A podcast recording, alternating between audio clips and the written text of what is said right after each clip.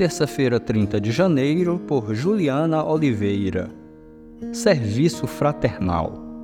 Ora, quanto mais vale um homem do que uma ovelha? Logo, é lícito nos sábados fazer o bem. Mateus capítulo 12, verso 12.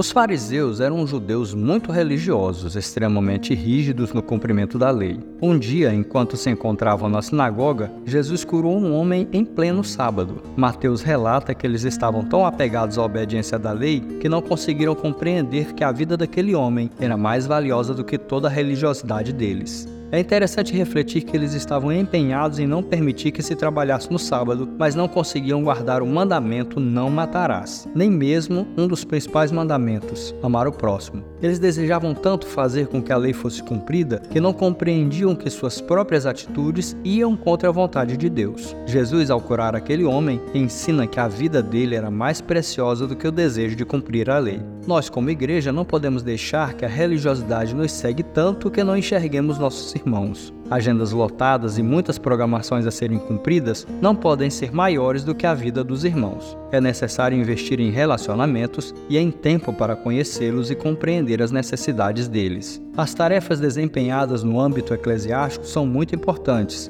mas tudo precisa ter o foco para glorificar a Deus e abençoar os nossos irmãos. O Senhor nos convoca a servirmos a Ele também através do cuidado com outras pessoas. Portanto, coloque-se à disposição dos irmãos, seja útil para o crescimento deles e seja canal de Deus para abençoá-los.